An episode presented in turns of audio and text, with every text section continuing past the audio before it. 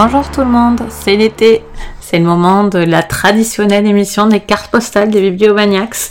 Comme toujours, vous avez été nombreuses et nombreux à participer. Ça nous fait super plaisir. Merci pour tous vos envois. Et sans attendre, je vous laisse donc avec tous ces conseils lecture. On se retrouve à la rentrée pour les nouvelles émissions. À bientôt.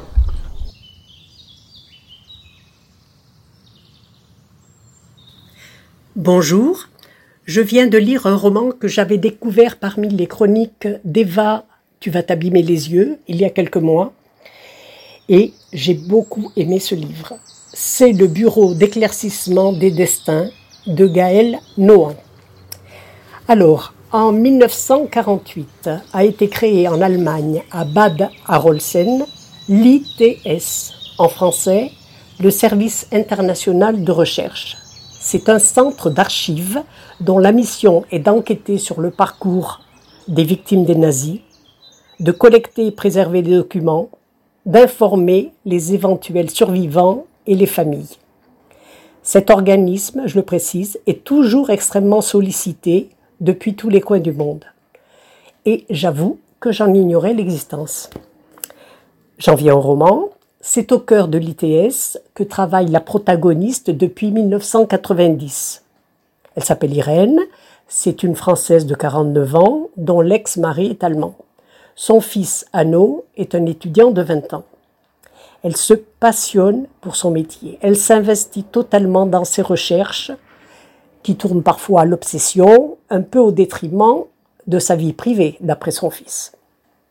En 2016, on lui attribue une mission particulière, restituer des objets retrouvés dans les camps de concentration aux familles des déportés.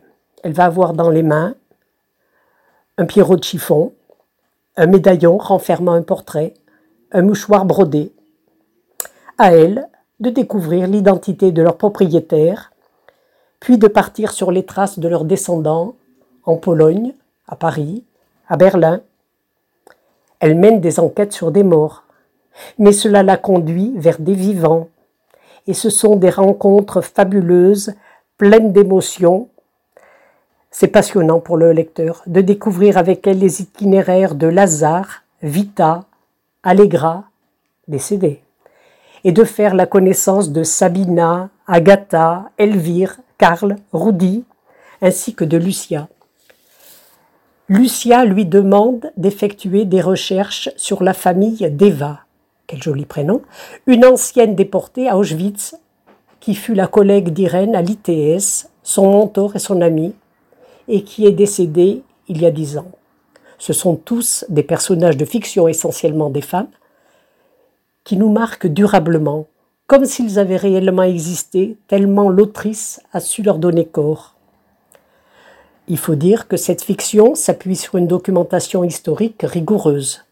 Gaël Nohan ne peut évoquer la vie de déportés sans décrire ce qui se passait dans les camps de concentration et d'extermination de Treblinka, Ravensbrück, Auschwitz. Les atrocités, bien sûr, mais aussi les actes de solidarité. Même en ayant beaucoup lu sur cette période, j'ai fait des découvertes dans ce roman. Par exemple, je connaissais les expériences pseudo-médicales des chirurgiens nazis, mais pas le sort des Kaninchen, les petites jeunes filles de Lublin, ni le camp du Midverda, ni le Judio. Quant à la protagoniste, Irène, c'est une mère pleine de doutes et d'angoisse. Dans le travail, elle se montre déterminée, persévérante, mais aussi intuitive, très sensible, empathique. C'est un personnage très attachant je suis impressionné par le talent de Gaël Nohan, qui a réussi, sur une période historique complexe que nous croyons tous connaître, à composer un roman novateur, riche, intense et bouleversant. Je ne peux que vous le recommander. Merci.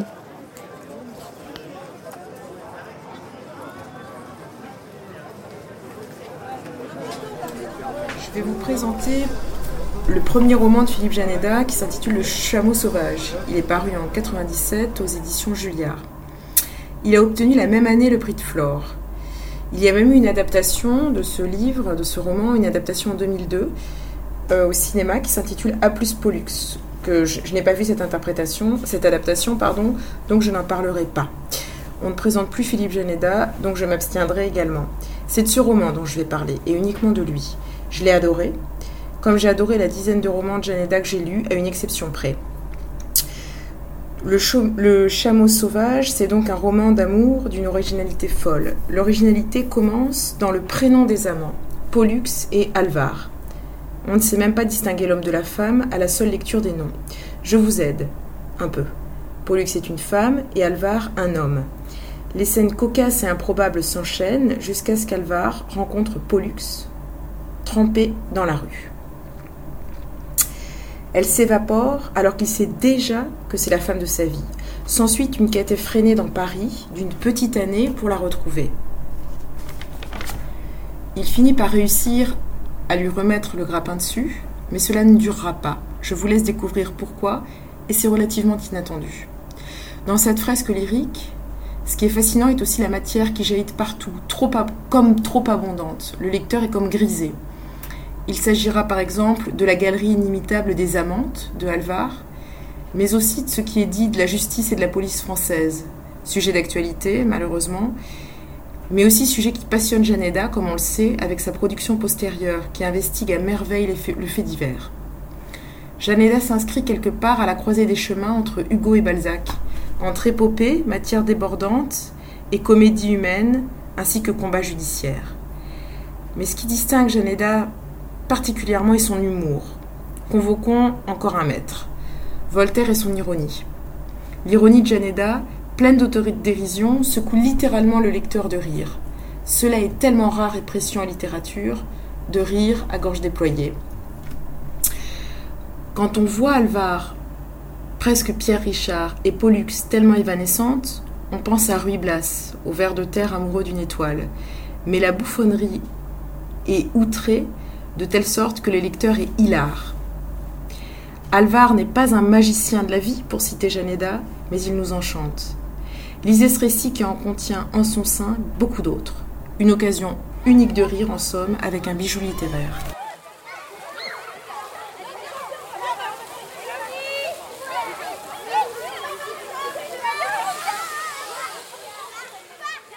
J'adore écrire des cartes postales et j'en envoie beaucoup l'été. Alors c'est pour moi toujours un plaisir de participer à l'émission des cartes postales des Bibliomaniacs. Je vais vous parler de La douceur de l'eau de Nathan Harris. Et c'est un juste retour des choses, car c'est un roman que j'ai repéré dans une émission des Bibliomaniacs. Cette histoire se passe à la fin de la guerre de sécession, après l'abolition de l'esclavage. George Walker, un propriétaire terrien blanc, décide d'employer deux anciens esclaves sur ses terres et cela aura des conséquences sur tout le monde car personne n'est prêt dans cette petite ville des États-Unis, euh, grand perdant de la guerre, à voir les Noirs et les Blancs changer de rôle. J'ai beaucoup aimé le message derrière cette histoire, mais aussi euh, les personnages que j'ai trouvés très riches et finement écrits. Il y a les, les relations humaines, amoureuses, familiales et sociales qui sont aussi très bien présentées. Ça a été un coup de cœur. Alors je vais mettre ma carte dans une enveloppe et comme ça je pourrai écrire des deux côtés et glisser un autre coup de cœur. Euh, c'est pour l'album qui s'appelle Carnet d'un voyage immobile dans un petit jardin de Fred Bernard. C'est un carnet de dessin qui va faire défiler une année dans un jardin. On découvre les plantes, les insectes, les oiseaux au fil des saisons et c'est sublime. Les dessins sont peints à l'aquarelle, pratiquement au, en, temps réel, puisque c'est un vrai carnet que Fred Bernard a fait au fur et à mesure de l'année. Si vous avez un jardin depuis peu comme moi, ou un jardin depuis toujours, ou si vous rêvez d'un jardin, cet album est pour vous, car les illustrations sont magnifiques et euh, on s'y croirait, vraiment. Je vous souhaite un bel été de lecture à tous et à toutes. Au revoir.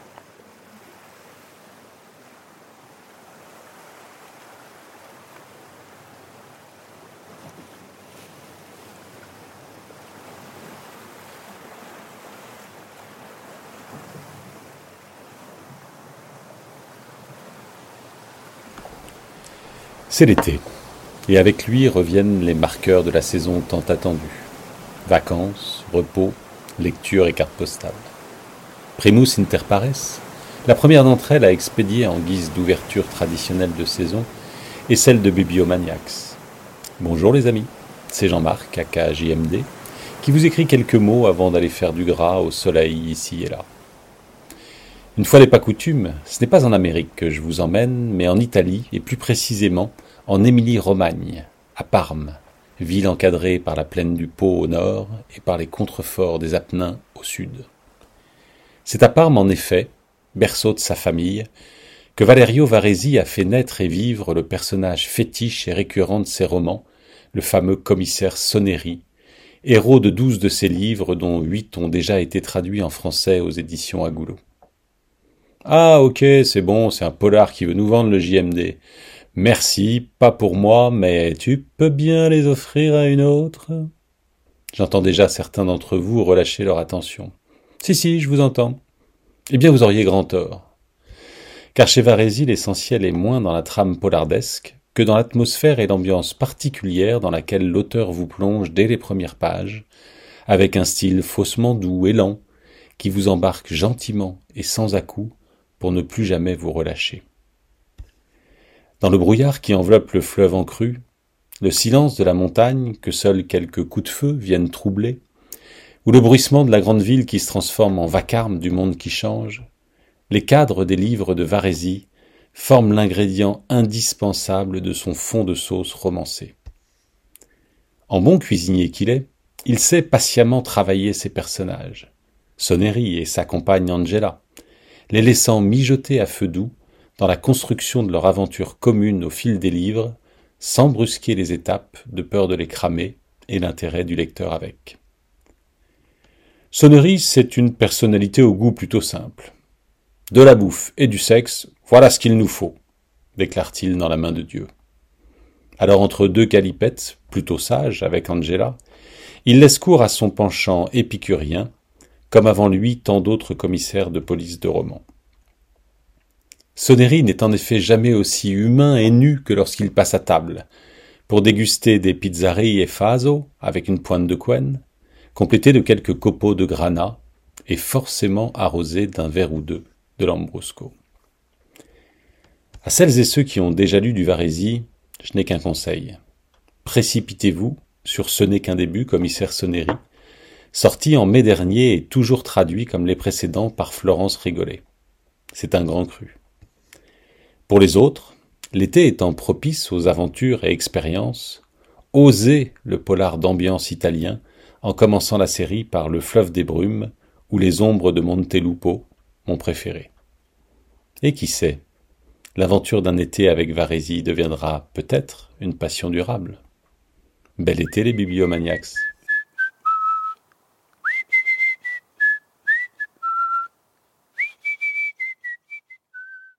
Bonjour à tous, j'espère que vous passez de très bonnes vacances. Pour la carte postale de cet été 2023, j'avais envie de vous emmener à la cour du roi soleil, avec cette lecture qui a marqué le début de mon mois de juillet et qui m'a tout bonnement enthousiasmé. Il s'agit de l'allée du roi de Françoise Chandernagor. Le livre s'ouvre avec la voix de Françoise d'Aubigné, veuve Scarron, marquise de Maintenon. Elle est au crépuscule de son existence et sans sa mort se rapprocher. Elle sait donc de livrer ses dernières confidences à sa dernière protégée, à Saint-Cyr, et elle va ainsi rétablir sa vérité. On va suivre sa trajectoire incroyable, puisqu'il faut savoir qu'elle est née dans une prison d'un père escroc, et elle est devenue la dernière épouse de Louis XIV. Pour nous raconter ce destin en clair-obscur, François Nagor, elle s'est extrêmement documentée. Elle a notamment lu toute la correspondance de la marquise et elle a parcouru nombreux récits de ses contemporains. Ce qui donne une matière en fait historique extrêmement riche, extrêmement fouillée.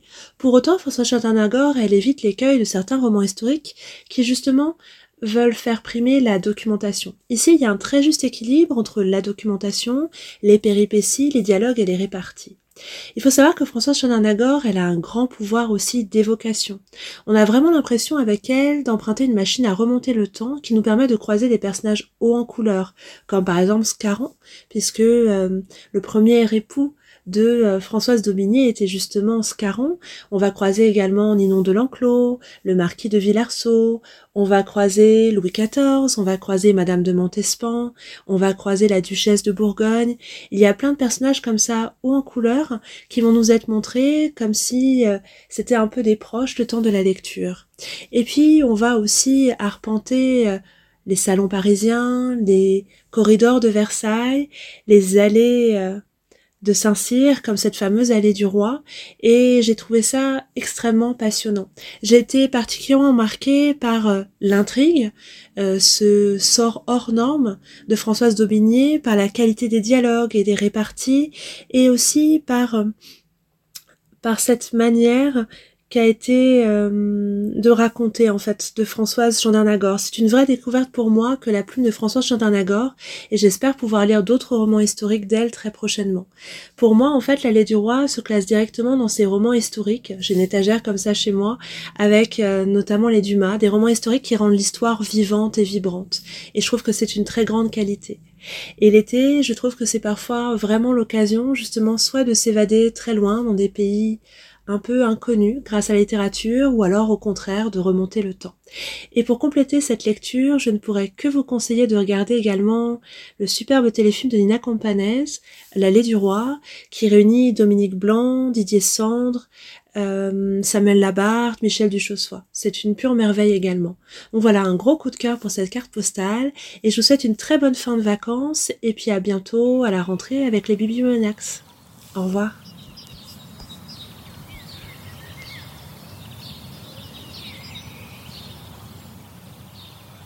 Je vous envoie une carte postale d'Hérouville-Saint-Clair. Rien d'étonnant, c'est là où je passe le plus clair de mon temps.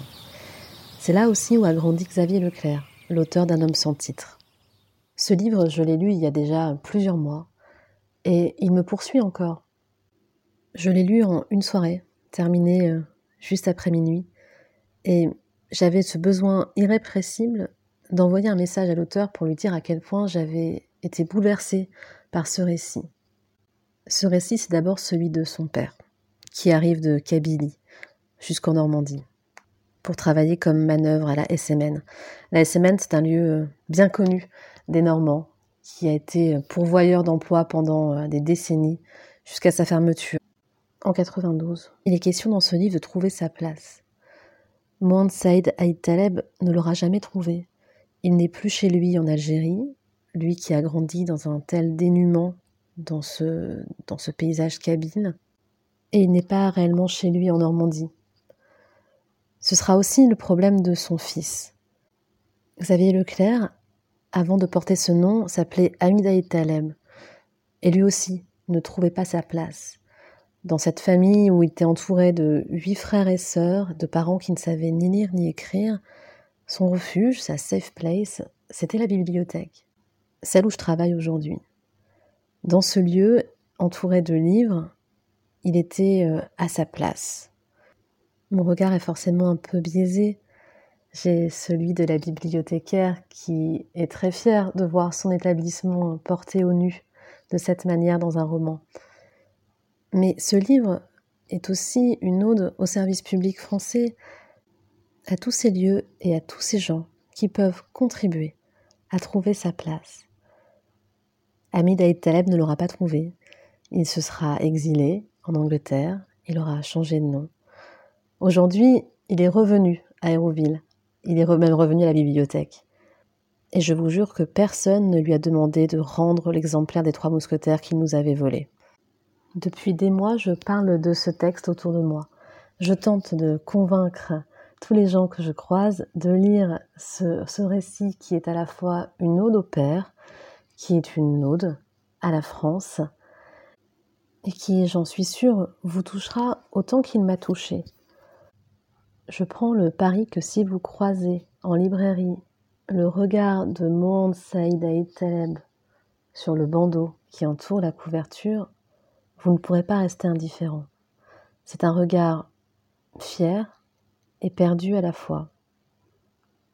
Une simple photo qui dit beaucoup de notre histoire, de l'histoire de l'immigration.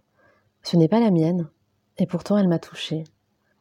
Et je suis euh, persuadée que chacun trouvera dans ce, dans ce texte des échos à sa propre vie, à sa propre famille, à sa difficulté à se définir, à trouver sa propre identité, trouver sa voix.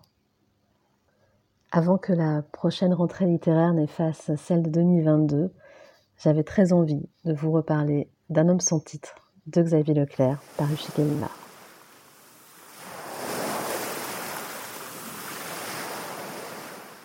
Bonjour les bibliomaniacs. Je vous adresse cette carte postale pour vous parler des Lendemains qui chantent d'Alessia Strezi aux éditions Flammarion. Un livre comme une rencontre. Cela commence toujours par un heureux hasard. Celui-ci a pris la forme d'une lecture musicale à la Maison de la Poésie accompagnée de Sandrine Babu de la librairie L'Instant à Paris. Je découvre que le personnage du livre s'appelle Elio. Magnifique prénom, n'est-ce pas? Le fait qu'il s'agisse du prénom de mon fils n'a évidemment pas influencé ma lecture. Résonnent ensuite les notes d'air d'opéra qui ont bercé mon enfance, mais aussi ces dernières années avec ma maman, du duo des fleurs à l'Ave Maria en passant par le cœur des esclaves.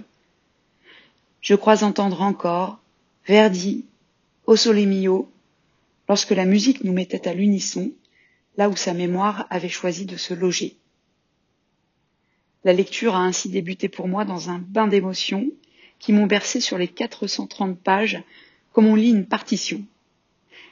L'écriture d'Alexia Strezi est poétique dans les premiers chapitres, la voix d'Elio en écho au momo de la vie devant soi. Viennent alors des pages lumineuses et joyeuses comme un air d'opérette, avec une écriture très cinématographique de la première d'Elio à l'opéra. S'entrecroisent ensuite le drame de la guerre, de la trahison, le désespoir et la perte du sens de la vie, dans des chapitres sombres comme un requiem. Le cœur se fait enfin plus léger pour s'éteindre dans un décrescendo qu'on aimerait prolonger ad lib. Une des très belles phrases du roman, à une heure du jour que l'on appelle la nuit, ne pourrait exprimer plus justement ce que je traverse aujourd'hui. Ces pages qui honorent la musique, la mémoire, la transmission, la beauté cruelle de la vie et de l'amour, m'habitent désormais, venant enrichir la mélodie douce, amère et joyeuse des souvenirs. Je vous souhaite un très très bel été et j'espère que cette lecture vous touchera autant que moi. À très bientôt!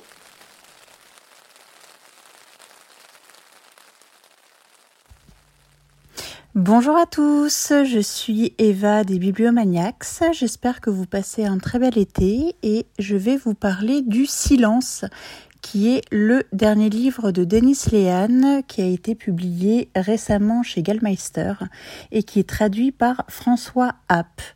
Alors il faut savoir que Denis Léane, c'est un auteur que je lis depuis très longtemps. Je pense que vous le connaissez déjà, soit parce que vous l'avez déjà lu, soit parce que euh, beaucoup de ses euh, livres ont été adaptés au cinéma, euh, comme Gone Baby Gone, Shutter Island ou Mystic River. Donc comme je disais, je l'ai beaucoup mais depuis une dizaine d'années, en fait, je suis beaucoup moins convaincue par ce qu'il publie. Et bah, finalement, j'avais un petit peu arrêté de le lire. Mais voilà, euh, j'ai vu qu'il y avait beaucoup d'enthousiasme pour le silence. Je me suis dit que j'allais essayer et j'ai bien fait puisque j'ai lu quasiment d'une traite ce livre et je l'ai adoré. Alors ça se passe en 1974 euh, dans un quartier euh, populaire et irlandais de Boston et la population est en émoi. Euh, en effet, euh, la justice a décidé de mettre en place, euh, dès la rentrée scolaire, un système de bus pour mettre fin à la ségrégation raciale. effectivement, il y avait des quartiers avec que des blancs, donc des lycées avec que des blancs, des quartiers avec que des noirs, donc des lycées avec que des noirs. Et avec ce système de bus, on va avoir des élèves des quartiers blancs qui vont aller dans des lycées de quartiers noirs et inversement. Mais euh, bah, bien sûr, ce quartier n'a aucune envie d'accueillir des lycéens noirs, ni d'envoyer ses enfants dans des quartiers noirs. Et donc, il y a beaucoup de tensions et de manifestations. Et euh, c'est dans cette atmosphère un petit peu euh, particulière que Jules, euh, une jeune fille de 17 ans, disparaît. donc sa mère, Mary Pat, qui l'élève seule puisque son mari est décédé, son fils aîné également est décédé, la recherche, hein, forcément, elle ne croit pas que sa fille a fait une fuite Donc elle va interroger euh, les amis de l'adolescente, euh, ils lui répondent des choses floues euh, qui l'inquiètent beaucoup. Elle s'adresse à la police, mais qui est très attentiste. Et donc cette femme, en fait, qui est dure à cuire, qui a l'habitude de gérer des peines, des malheurs, décide de prendre les choses en main pour faire la lumière sur la disparition de sa fille. Elle en est convaincue, en fait, que sa fille est morte. Et elle veut découvrir pourquoi, comment, par qui. Et Mary Pat, en fait, qui a grandi dans ce quartier, elle connaît vraiment tout le monde. Elle est pas née de la dernière pluie, mais elle va vraiment tomber de haut lorsqu'elle va découvrir euh, les coulisses de ce quartier qu'il a vu grandir. Vraiment, j'ai adoré ce roman, euh, vraiment parce que euh, Mary Pat euh, est le grand atout de ce livre. C'est un magnifique portrait de femme, une femme grande gueule, une femme bagarreuse. ça m'a fait d'ailleurs penser un peu à la série Ray Donovan, pareil, hein, avec des gens d'origine irlandaise et qui sont assez durs à cuire. Et puis il y a aussi tout la description de ce quartier qui est vraiment un personnage à lui tout seul. Il n'y a aucun temps mort dans cette intrigue policière qui est aussi un, un grand portrait de femme. Euh, L'intrigue est menée euh, tambour battant. Il y a des histoires de racisme, il y a de la violence, euh, il y a des trahisons, il y a des trafics en tout genre, mais aussi aussi un grand roman d'amour, euh, bah, l'amour qu'une mère porte à sa fille. Donc vraiment, c'est un retour en force de Denis Lehan et c'est un livre que je vous conseille pour lire cet été sur la plage. Eh bien écoutez, je vous souhaite de très très bonnes vacances et à très bientôt avec de nouveaux épisodes des Bibliomaniacs.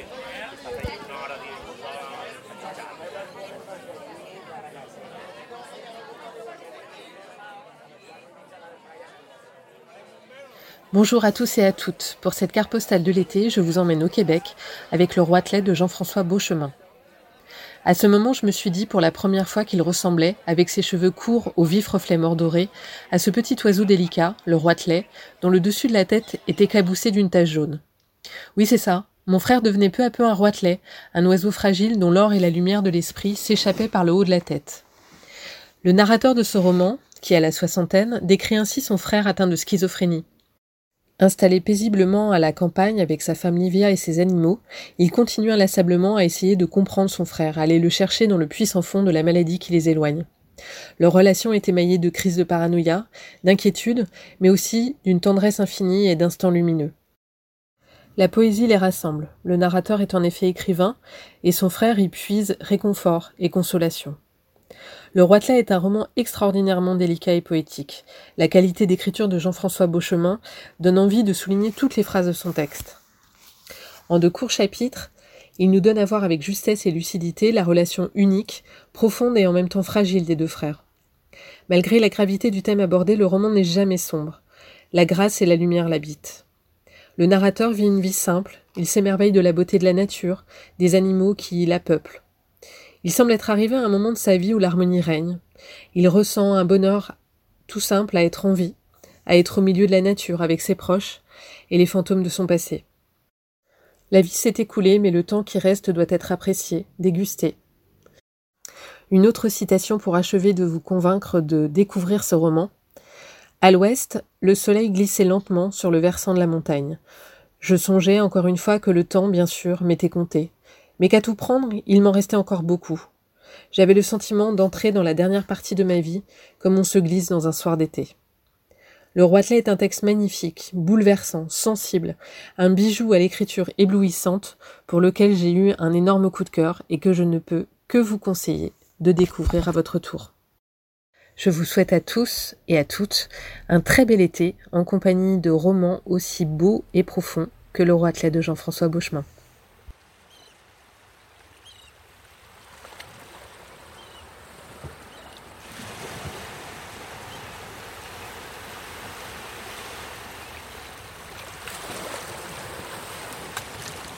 Salut les bibliomaniacs Pour cette carte postale de l'été, j'ai choisi de vous parler de Cœur de sorcière, le roman de Geneviève Gornichek paru chez Sabran. Cœur de sorcière nous raconte l'histoire d'Androbeda, une géante dotée du pouvoir très rare de voir dans l'avenir. Forcément, ce pouvoir, il intéresse Odin, le roi des As. Mais quand Angreboda refuse de lui dire ce qu'elle a vu dans l'avenir, Odin la brûle par trois fois, et quand elle revient systématiquement à la vie, il décide de lui arracher le cœur. C'est un autre géant, Loki, qui retrouve le cœur de la sorcière et décide de lui rapporter. Débute alors une histoire d'amour qui donnera naissance à trois enfants mythiques, Hel, la souveraine de Helheim, l'enfer des Nordiques, Fenrir, le loup géant, et Jormungand, son petit frère serpent, qui n'est pas à se plaindre côté des mesures. Le problème, c'est que Angreboda, grâce à son pouvoir, sait l'avenir qui attend ses enfants. Elle sait que les Ragnarok, l'apocalypse version nordique, approchent et qu'ils auront tous les trois un rôle à y jouer. Malheureusement, pour faire tomber les dieux, certains de ses enfants sont voués à mourir. Alors cette mère qui connaît le futur essaye de se rebeller contre son destin.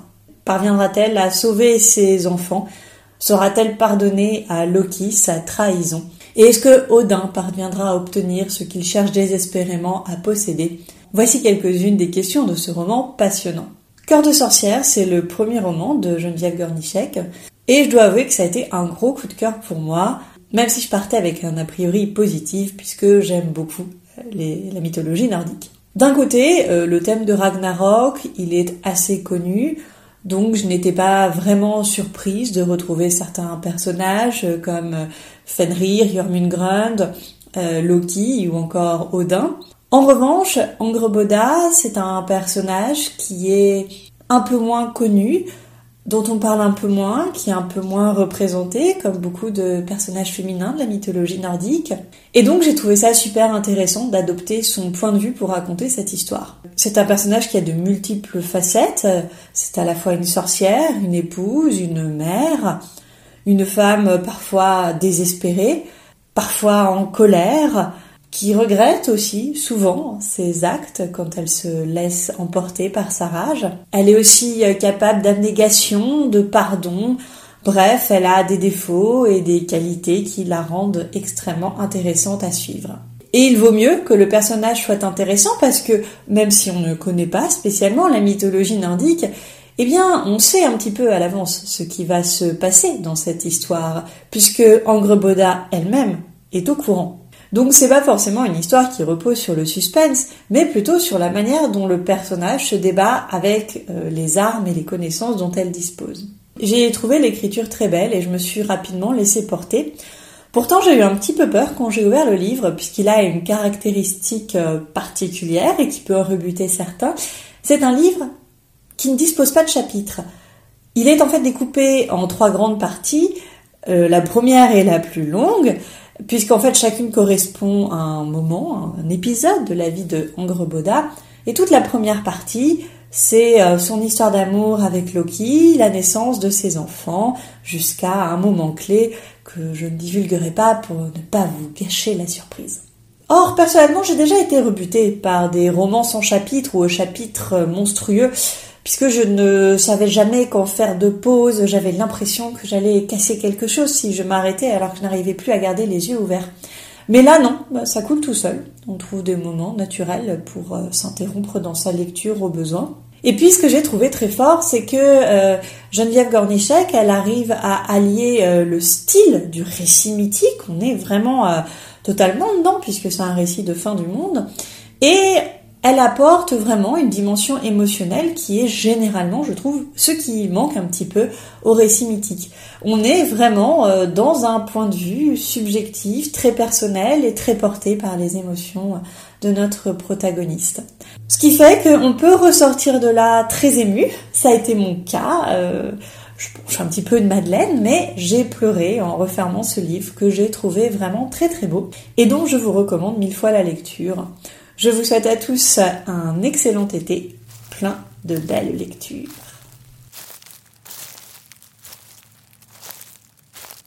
Bonjour les bibliomaniacs, je vais vous parler de L'amour et les forêts, un roman qui a été écrit par Eric Reinhardt en 2014. Il a été adapté tout récemment au cinéma par Valérie Donzelli, avec dans les rôles principaux Virginie Efira et Melville Poupeau. J'avais ce livre dans ma bibliothèque depuis des années et je l'avais oublié. Et j'ai donc fait le choix là, de le lire avant d'aller voir le film. Je viens de terminer cette lecture et euh, je crois que je vais attendre encore un peu avant d'aller voir euh, le film puisque ce récit est si fort que je veux pas prendre le risque de remplacer les traces qu'il laisse en moi par d'autres images. Ce roman, il s'ouvre par la rencontre entre l'auteur Eric Reinhardt et une de ses lectrices, Bénédicte Ombredane. Elle lui envoie un mail pour lui dire combien elle a aimé son dernier livre. S'ensuivent un échange de mails entre eux et deux rencontres. Bénédicte confie alors à Eric son secret, elle vit un enfer au quotidien, piégée par l'emprise qu'a sur elle l'homme qu'elle a choisi pour mari. L'auteur s'implique ainsi personnellement dans la narration, il est à la fois dans l'histoire et extérieur à celle-ci. Il nous offre une plongée dans les abysses destructrices de ce huis clos conjugal, en nous donnant à voir la manière dont l'individualité de Bénédicte est étouffée par son mari. On comprend aussi que cet homme n'est pas un monstre, mais un type médiocre, qui ne sait pas exister autrement qu'en contrôlant, possédant et dominant. Ce n'est pas qu'une histoire de captivité. La vitalité de Bénédicte, certaines rencontres qu'elle fait et sa pensée idéaliste créent des brèches. Ça raconte aussi la honte de soi, qui la pousse à se sentir rassurée dans la norme sociale. Elle porte à merveille les apparences du bonheur et tire même un certain orgueil à deviner la jalousie dans le regard des autres. Bénédicte vit dans sa tête pour échapper à une réalité qui la tue à petit feu. Même si on ne comprend pas tous les ressorts de ses choix, on est avec elle. On suffoque comme elle quand elle souffre, et on exalte comme elle quand il y a de l'espoir. Voilà, ce ne sera pas la lecture la plus rafraîchissante de votre été, mais je vous promets que l'écriture est suffisamment sublime pour vous plonger avec intensité dans ce récit. J'espère vous avoir euh, donné envie et euh, je vous souhaite à tous un très bel été. Miniaturiste de Jessie Burton raconte l'histoire de Nella Hortman, une riche noble désargentée qui épouse à 18 ans un marchand d'Amsterdam extrêmement fortuné, Johannes Brandt. Du jour au lendemain, elle quitte son village pour partir s'installer dans une ville dont elle ignore tout, dans la maison d'un mari qu'elle ne connaît guère plus. Le jour de son arrivée, elle est accueillie avec une certaine froideur par euh, sa belle-sœur, qui avait jusqu'ici l'habitude de régenter la maison. Marin Brandt, c'est le moins qu'on puisse dire, ne fait rien pour la mettre à l'aise. Dès le départ, elle la considère évidemment comme une gêne dont elle préférerait éviter la présence. Accablée, Nella se console comme elle peut avec l'étrange euh, cadeau que lui a fait son mari, une maison de poupée qui représente sa propre demeure en version miniature. Pour se distraire, elle entreprend de la meubler et elle fait appel au service d'un artisan euh, miniaturiste de la ville. Peu à peu, elle ne tarde pas à s'apercevoir que les figurines qu'il lui envoie sont cependant bien plus que de petits objets décoratifs. Chaque figurine est un indice destiné à lui révéler les secrets de sa nouvelle famille ou un présage pour la mettre en garde. Alors moi je suis tout de suite entrée dans ce roman d'époque que je n'ai pas pu lâcher, j'ai dû le lire en moins de 48 heures. Pour l'écrire, Jessie Burton s'est inspirée d'une maison de poupées qui a réellement existé et qu'on peut voir en fait au, au musée de Rijksmuseum d'Amsterdam. Bon, cette dernière, comme elle existe, est forcément euh, extrêmement bien euh, restituée. Mais l'autre tour de force, c'est la façon dont Jessie Burton parvient à rendre euh, extrêmement palpable et réelle l'atmosphère de la ville d'Amsterdam à, cette époque. On est à la fin du XVIIe siècle. Et également la rigueur morale et religieuse des bourgmestres qui règnent alors sur la ville. Malgré la violence et les difficultés auxquelles Nella va devoir euh, faire preuve dans cette nouvelle vie. C'est un roman qui, qui n'est pas déprimant et qui reste plein d'allant parce qu'on assiste peu à peu à, sa métamorphose. De jeune fille euh, très réservée, euh, habituée à ce qu'on prenne des décisions pour elle, elle devient peu à peu une femme sûre d'elle-même et indépendante. Donc la suite de la maison de poupée vient de paraître en librairie. Et je suis déjà à peu près certaine de l'acheter parce que c'est vraiment extrêmement euh, bien écrit, euh, ça nous emporte. En plus, on est dans une atmosphère, moi que j'adore, un peu euh, gloomy, les canaux obscurs d'Amsterdam, et c'est tout à fait le genre de lecture que j'aime pour l'été.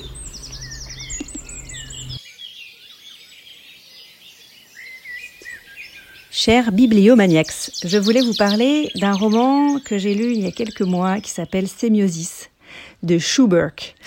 Alors, Symbiosis, c'est un livre de science-fiction qui explore les mystères de la colonisation d'une nouvelle planète. L'histoire démarre avec un groupe de colons qui a fui la Terre à la recherche d'une nouvelle vie sur une planète lointaine, baptisée Pax, en mémoire à des fondements d'une nouvelle civilisation qui doit être conditionnée à une vie en paix avec leur environnement.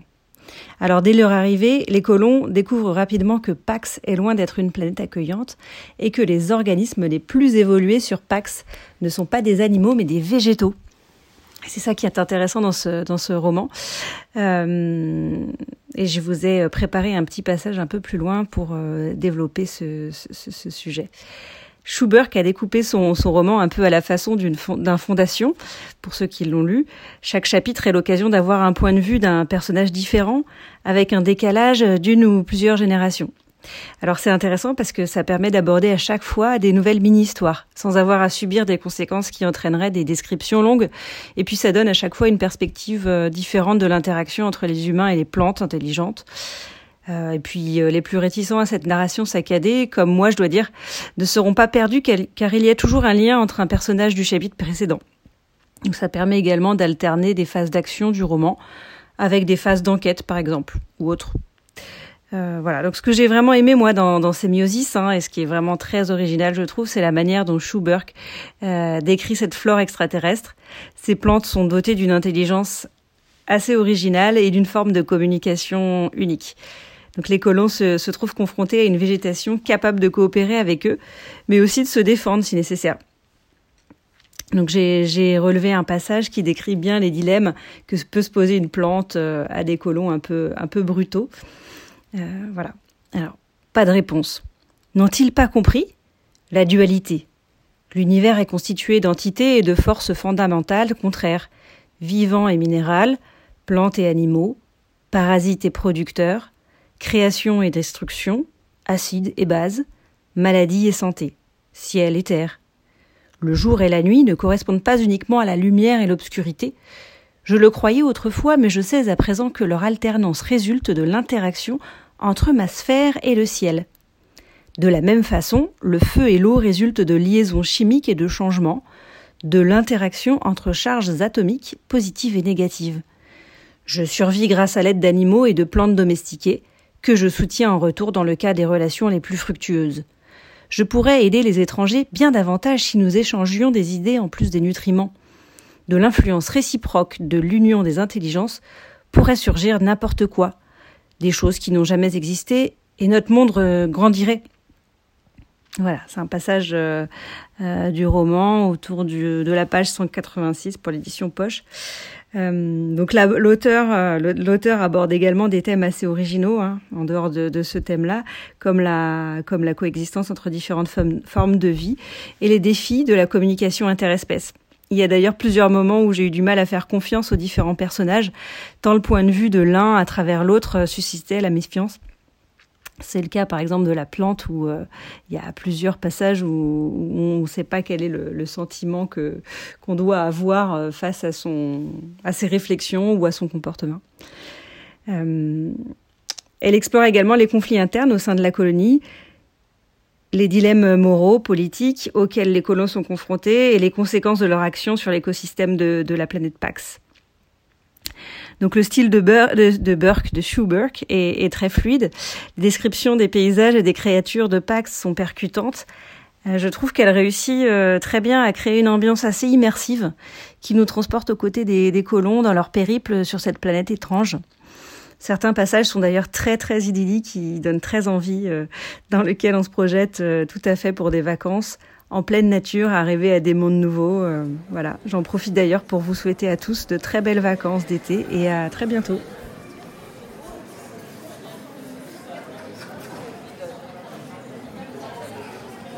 Petite chronique des braves gens ne courent pas les rues de Flannery O'Connor par euh, Pascal, alias le poisson chinois pour Biblio Maniac.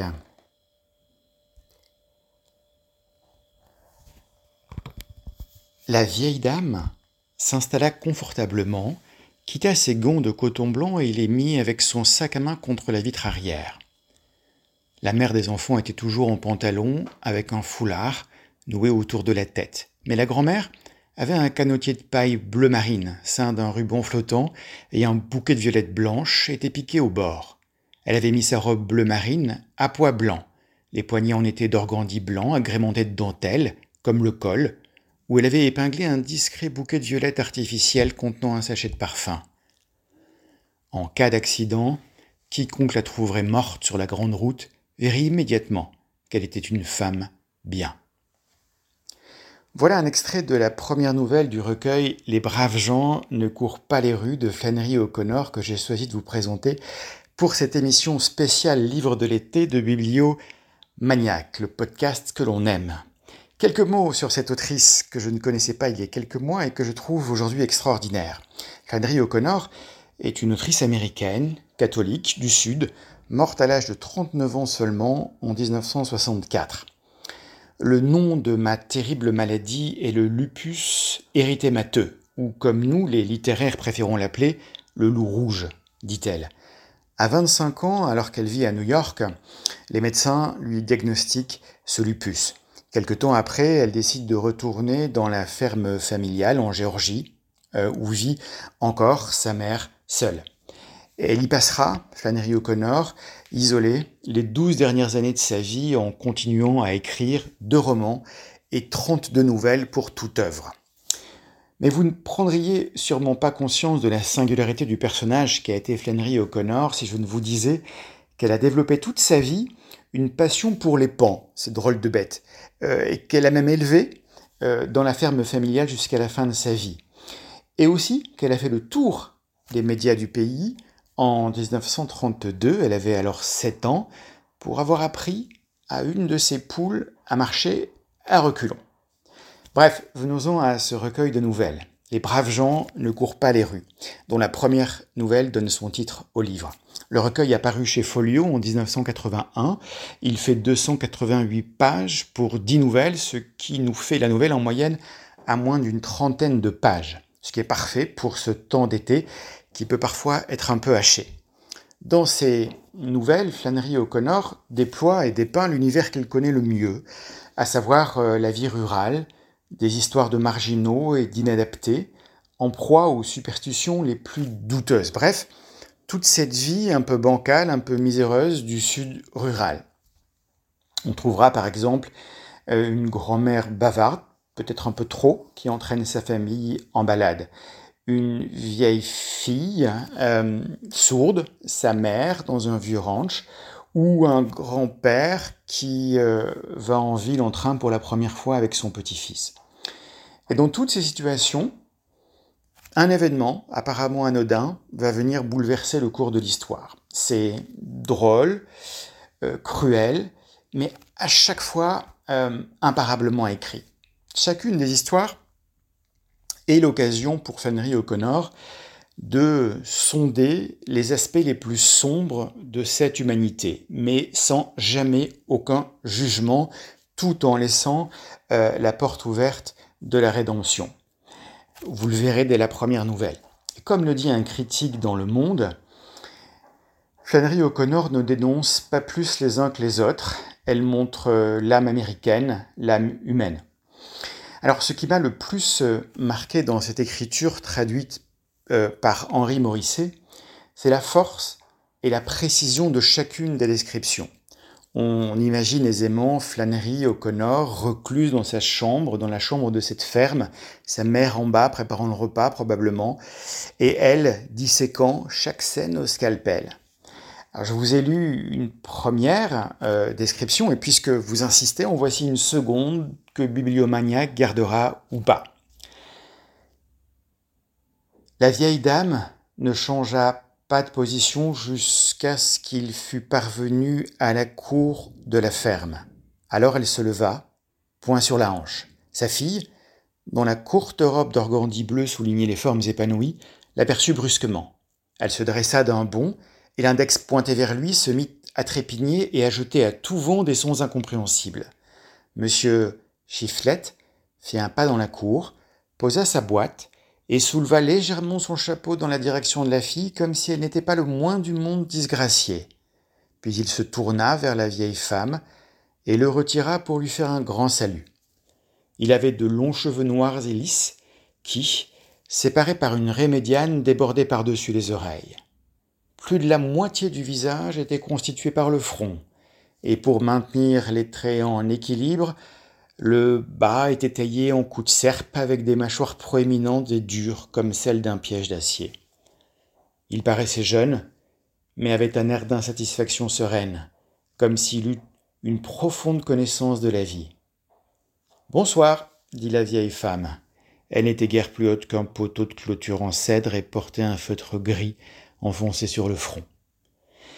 Voilà, voilà pour euh, les braves gens ne court pas les rues de Flannery O'Connor, c'est 10 nouvelles, 200 euh, grammes de pur bonheur seulement euh, pour votre été.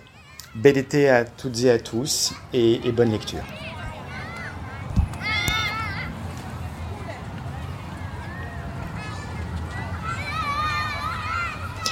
Bonjour les bibliomaniacs, c'est Amandine. Je vous envoie cette carte postale depuis mon lieu de vacances dans les Alpes où je viens de faire une très belle lecture, euh, un roman qui s'appelle Rêves oubliés, écrit par Léonore Desrecondo et que vous pouvez retrouver aux éditions Sabine Vespizer. Alors qu'est-ce que c'est que ce roman? Euh, il s'agit en fait de l'histoire d'Aïta et Ama, un couple espagnol. Aïta travaille en tant que contremaître dans une usine et euh, l'été, euh, alors qu'il fait très chaud et très un temps horrible dans, cette ville, sa femme et leurs trois enfants sont partis à Irun, au Pays Basque, dans la dans la maison familiale. Aïta se trouve contraint de quitter précipitamment la ville où il travaille parce qu'il est plus ou moins chassé et risque de se faire euh, tuer. Euh, et, euh, et, il rejoint Irun et la maison familiale. Et là, il se rend compte que ben, qu'en fait sa femme, les grands-parents, les beaux-frères, les enfants, tout le monde a fui. Et s'ils ont dû fuir, c'est parce que l'histoire se déroule en 1936 et que et que sa belle famille en fait est républicaine et, et lutte contre le Franco. Euh, donc, euh, il réussit à les retrouver euh, à Hendaye, où ils ont trouvé refuge chez une amie.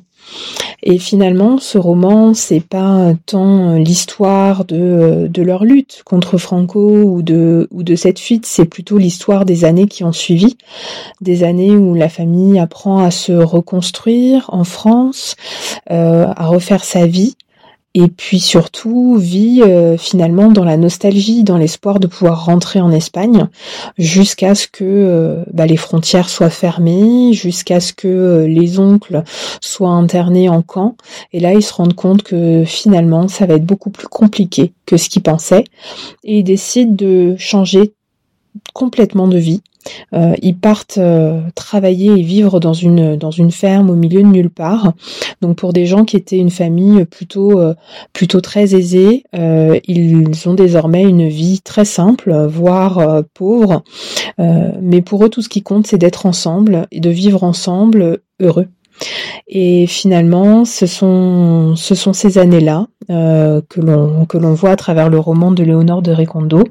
Et si je vous parle de ce, cette fiction, c'est parce que moi j'ai passé un très bon moment. C'est un, roman très court euh, que qui fait même pas 200 pages que j'ai lu euh, très très vite alors que j'ai pas forcément euh, dernièrement le, le, temps de lire aussi vite. Il se dévore et j'ai beaucoup aimé l'alternance de points de vue. On a on a à la fois Ama euh, donc la, femme, qui écrit un journal intime euh, avec des entrées dans le journal qui sont très espacées. Et puis on a un point de vue qui est celui d'un narrateur omniscient. Et je trouve que ça donne pas mal de euh, un point de vue, on va dire, assez intimiste, le point de vue d'Ama, parce qu'elle vit des choses très difficiles qu'elle cache à sa famille, notamment une grossesse et une fausse couche. Et en même temps, ça nous donne un point de vue, un autre point de vue omniscient qui nous qui nous montre, qui nous livre tous les personnages, peut-être avec moins de profondeur. Ça peut être une critique hein, qu'on peut faire aussi à ce roman, mais pour autant, moi j'ai aimé. J'ai aimé le fait que on puisse aller assez vite, qu'on puisse aller d'un point de vue à un autre. Et euh, c'est la raison pour laquelle je vous le recommande. Je pense que ça peut faire une très belle lecture pour cet été. Voilà, je vous souhaite euh, un très bel été et puis à bientôt. Plaisir de vous écouter.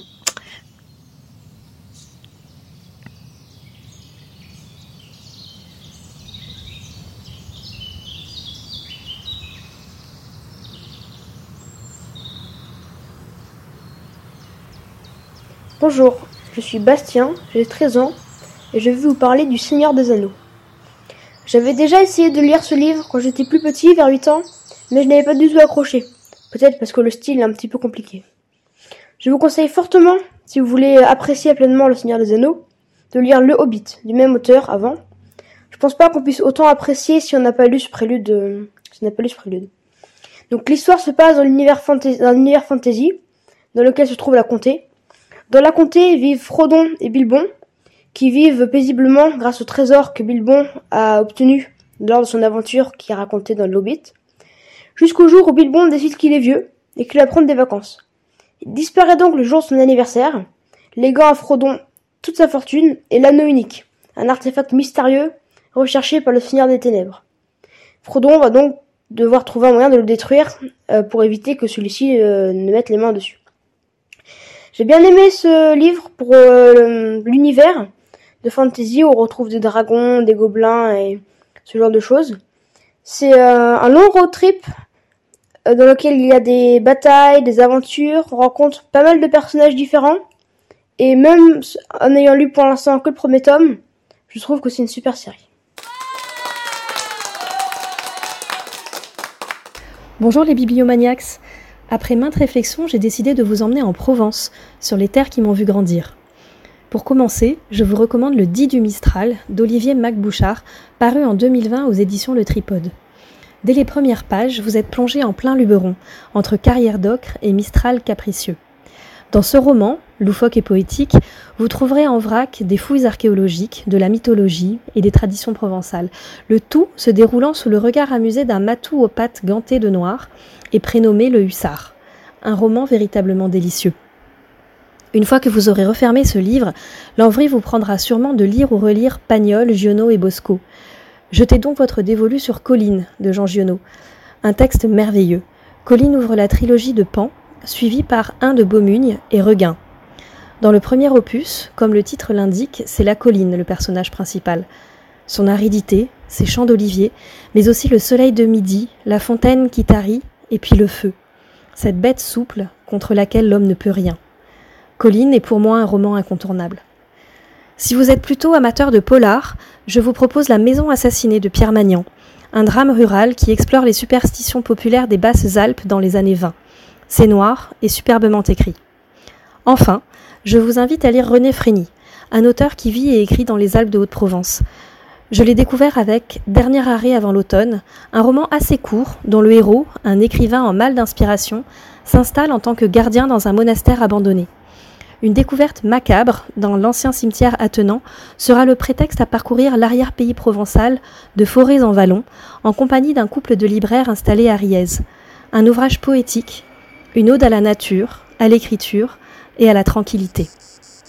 Voilà pour ma sélection. À déguster pourquoi pas, à l'ombre d'un mûrier platane, au son des cigales et des glaçons qui s'entrechoquent dans votre verre de citronnade. Bon été et bonne lecture à toutes et tous.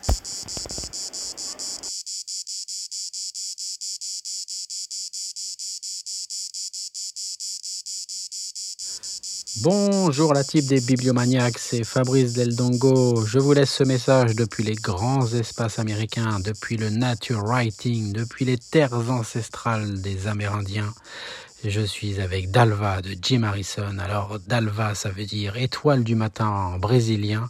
C'est devenu une étoile de la littérature depuis que Big Jim en a fait une héroïne inoubliable dans ce roman qui s'appelle Dalva.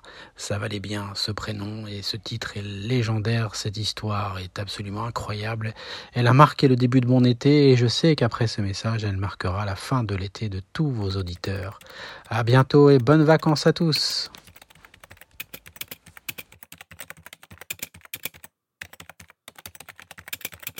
Hello les bibliomaniacs, hello tout le monde, euh, c'est Kera et euh, cette année euh, pour les cartes postales je vous propose Connemara de Nicolas Mathieu qui est disponible chez les éditions Actes Sud en poche dans la collection Babel.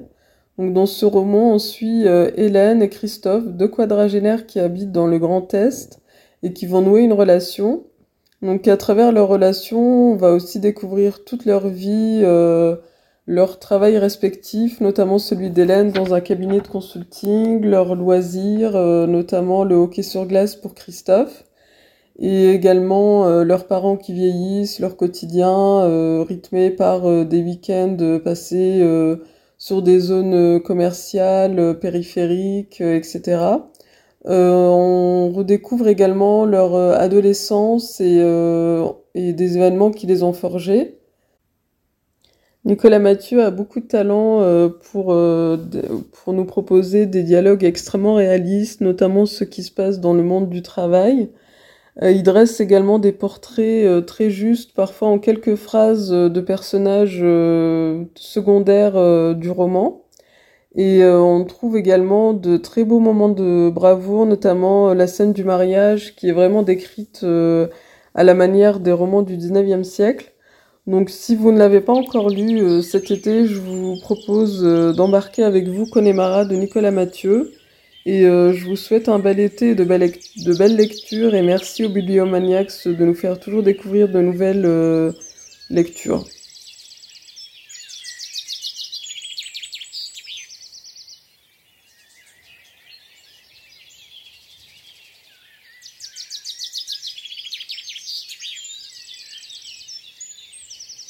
Bonjour tout le monde, c'est Coralie des Bibliomaniacs et c'est à moi de vous donner une recommandation pour cet été. Une fois n'est pas coutume, euh, puisque c'est Eva d'habitude qui recommande des romans noirs, je vous recommande un roman noir, très noir. Ça s'appelle Drosera de Julien Guerville. Euh, Julien Garville est un auteur français, mais il nous raconte euh, une histoire autour d'une ville qu'il a complètement inventée. C'est le deuxième roman qu'il écrit autour de cette ville qui, s'appelle Poghorn. Poghorn euh, se situe au nord du monde. C'est une ville désindustrialisée dans laquelle se côtoient des natifs et le reste de la population qui est pétrie de préjugés à leur égard. Aussi des gens avec des ambitions locales euh, dévorantes, devenir mère, etc. Donc en fait, on a voilà un microcosme assez classique. Évidemment, on un policier puisqu'il va y avoir une histoire de disparition d'enfants. Mais Julien Garville va surtout euh, nous raconter l'atmosphère de friction et les ambitions euh, de, tous ces personnages qui va faire vivre de la ville. Pogorn existe tellement. Le roman s'ouvre euh, sur euh, une scène dans un port avec des portes-conteneurs et on a un personnage très attachant qui va être au centre et à la périphérie d'une histoire de disparition d'enfants. Même si le livre est une disparition d'enfants, on peut pas dire du tout que c'est un livre d'enquête, hein. c'est vraiment un livre noir. Il y a quand même de la lumière à quelques endroits dans les relations entre les personnages. Et surtout, c'est un livre superbement écrit. Enfin, moi, j'ai trouvé qu'on était vraiment là euh, dans, dans, cette atmosphère. Euh, c'est hyper dépaysant. Ça fait penser à une littérature euh, nord-américaine qu'on aime, qu'on aime lire. Et les dialogues sont hyper réussis. c'est hyper attachant. Donc, moi, ce que j'ai préféré dans le livre, euh, au-delà de cette écriture dans l'histoire, c'est la cellule familiale, mais elle se compose d'une famille attenante à une autre famille, c'est-à-dire euh, la tante, l'oncle, euh, voilà. Donc il y a un couple qui peut pas avoir d'enfants, et face à lui, dans la même famille, un couple qui a des enfants. Il y a un couple mixte et il y a un couple natif qui vivent donc dans une atmosphère de préjugés et tout. C'est dans la famille avec des enfants que d'abord un des enfants va disparaître. Et il va y avoir euh, une, une, analyse assez profonde en fait de ce que ça fait dans cette cellule, de ce que ça fait à la ville, de ce que ça fait aux policiers, euh, cette disparition. Et en face de ça, on a une sorte de manipulation politique, puisque cette petite ville est tentée par une forme de gentrification qui est symbolisée aussi par euh, l'ouverture d'une entreprise de cookies par une des personnages euh, qui va se mettre à vendre des cookies sur un ancien emplacement minier. Euh, voilà, ça va devenir très branché. Euh, l'homme, l'homme politique du livre va vouloir être vu avec ses cookies, etc. Donc on a deux, deux, intrigues séparées puisqu'il va y avoir une histoire de chantage. Tout, tout va très bien s'entremêler. Euh, Julien Garville a une super écriture et j'ai très envie de lire euh, le premier livre qu'il a consacré à cette ville. J'ai juste une réserve sur la fin. Euh, vous savez peut-être en écoutant l'émission que je prête souvent peu d'attention à la fin d'un livre. en tout cas, ce n'est pas crucial pour moi. Là, comme c'est un livre noir, évidemment, je me pose la question. je, je vous le recommande tout de même, malgré cette réserve que j'ai sur la fin. Euh, parce que vraiment, pour moi, c'est un livre d'atmosphère et c'est ça que je recherche quand je, quand je lis un livre noir. Et je trouve que cette atmosphère est, super bien rendue. Donc, euh, pas, besoin de, enfin, pas besoin de s'apesantir sur cette fin qui, moi, ne m'a pas complètement convaincue. voilà. Je vous souhaite d'excellentes vacances, de très bonnes lectures et je vous laisse avec les autres cartes postales. À bientôt.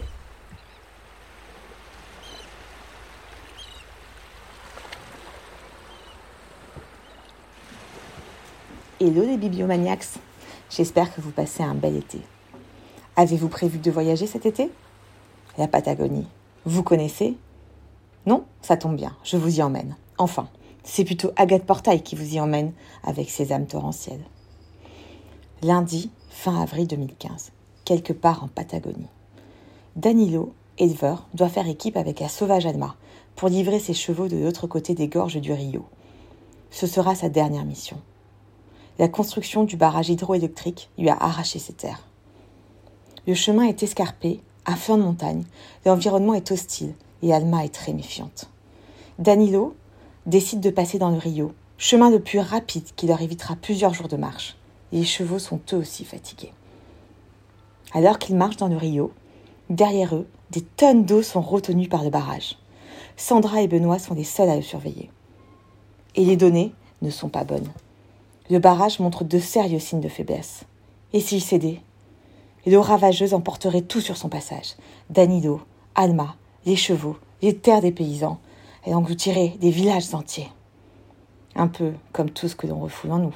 Ces sentiments, ces histoires que l'on se raconte, qui finissent par nous, nous fissurer. Et quand plus rien ne tient, ce sont des milliers de tonnes d'eau qui se déversent. Vendredi 25 avril 2015. Cinq jours plus tard, cinq jours après leur départ. La vie d'Alma, Danilo, Sandra et Benoît a-t-elle été submergée Pour le savoir, plongez dans les âmes torrentielles. Attention, vous allez voyager à dos de cheval dans les gorges du Rio avec une vision 360 de ce qui se passe derrière vous. Autant dire que vous lisez ce roman en apnée, tout en tension. Vous allez ressentir le vent qui fouette votre peau, vos mains douloureuses, déchirées par les rênes, vos jambes lourdes vous allez avoir le vertige. Vous allez avoir peur. Vous allez être totalement immergé. Si vous aimez les thrillers et les westerns, les âmes torrentielles est fait pour vous. Attention, décollage imminent.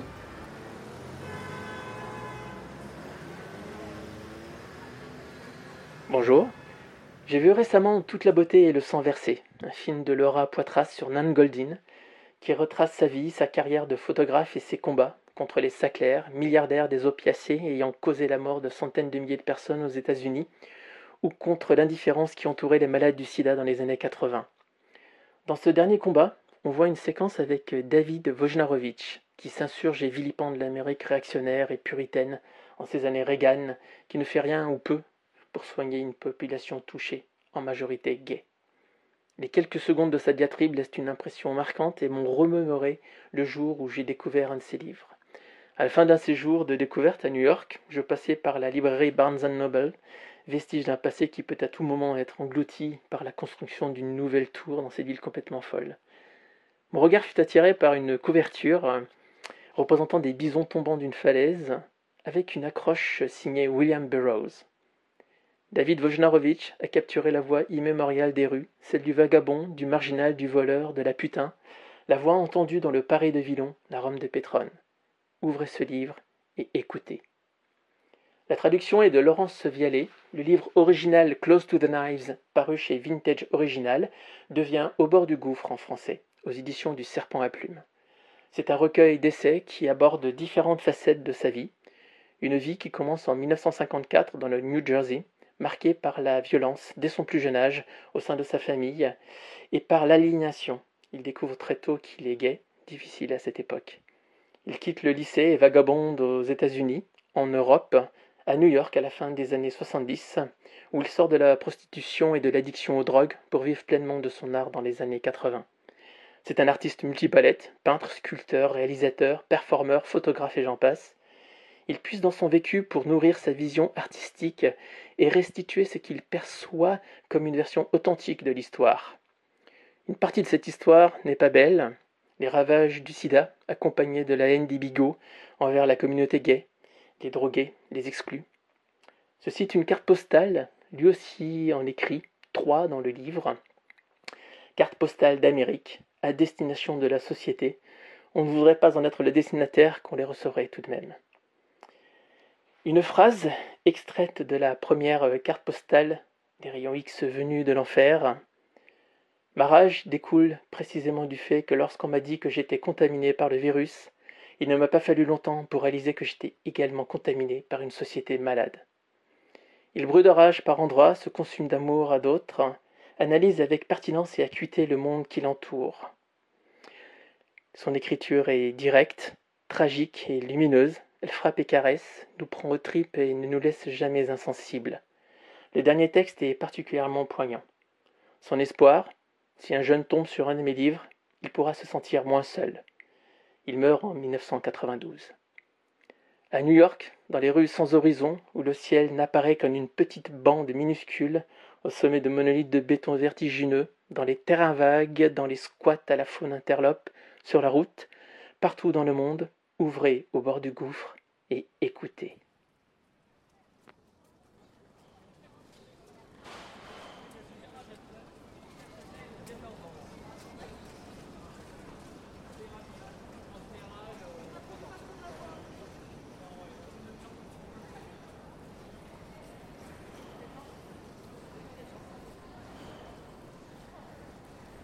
Kalimerasas, je vous dis bonjour en grec car je vais vous présenter un livre bilingue grec-français, le recueil de poésie J'ai vu Sisyphe heureux de Katerina Apostolopoulou, publié aux éditions Bruno Doucet.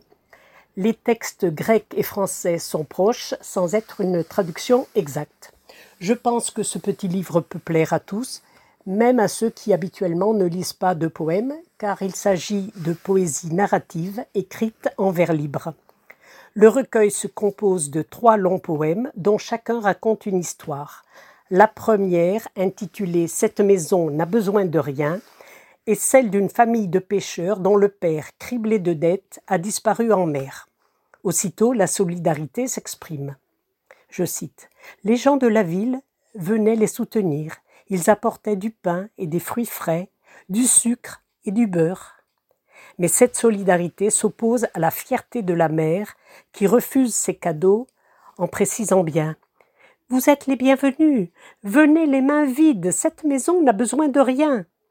Avec ses enfants, la mère reprend la pêche et au prix d'un travail acharné, elle rembourse ses dettes, achète sa barque et sa maison. Et l'on comprend que ce poème est une ode à la dignité, la dignité avant tout. Voici les derniers vers. Il faut s'allier avec la mer pour sauver notre dignité sur terre malgré les intentions du ciel, envers et contre tout, comme seule arme et remède la dignité. Dans le deuxième poème, intitulé Comme une grande journée d'été, un poème plein de douceur et de sensibilité, un couple, bien que modeste, vit heureux. Je cite. Cela faisait maintenant cinquante ans que Maria et Manolis vivaient ensemble, cinquante années qui ressemblaient à une grande journée d'été, douce et longue, bien remplie à rabord. Voici les derniers vers Vivre pauvre sans être rustre, avoir peu et tout offrir, garder le meilleur pour l'ami ou l'étranger, reprendre tous les matins le même chemin, savoir que toute la vie sera ainsi et en sourire. Moi, j'ai vu Sisyphe heureux. Εγώ ton Σύσυφο ton είδα ευτυχισμένο. Le troisième poème, Le centaure de notre enfance, évoque un vagabond, un être lumineux, comme l'indique l'étymologie de son prénom.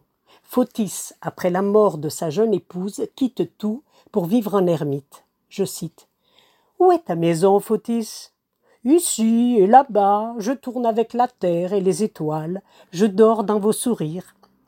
Fotis, qui vit de la générosité des uns et des autres, fait partie de ces êtres qui n'ont rien mais donnent tout.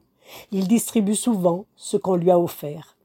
Lorsqu'arrivent des années d'effervescence et de prospérité trop faciles, où tous semblent ne penser qu'au profit, Fotis, affolé, les alerte. Je cite. Il criait Des choses inutiles étouffent nos vies. On partira tous les poches vides. Il s'époumonait. L'argent ne fait que de l'argent. Il n'y a que l'homme qui fait des hommes. La sagesse, la bonté, la liberté de cet homme lui valent respect et amour. À la fin de sa vie, toute la ville se mobilise autour de lui à l'hôpital, puis autour de sa tombe. Longtemps après sa mort, le souvenir de Fotis persiste. Je cite Les années coulaient, elles irriguaient la mémoire, les histoires sur la vie de Fotis ne tarissaient pas, elles envahissaient les discussions, les rêves et les silences de la ville. Voilà, ces trois poèmes évoquent des petites gens, des vies minuscules selon le terme de Pierre Michon.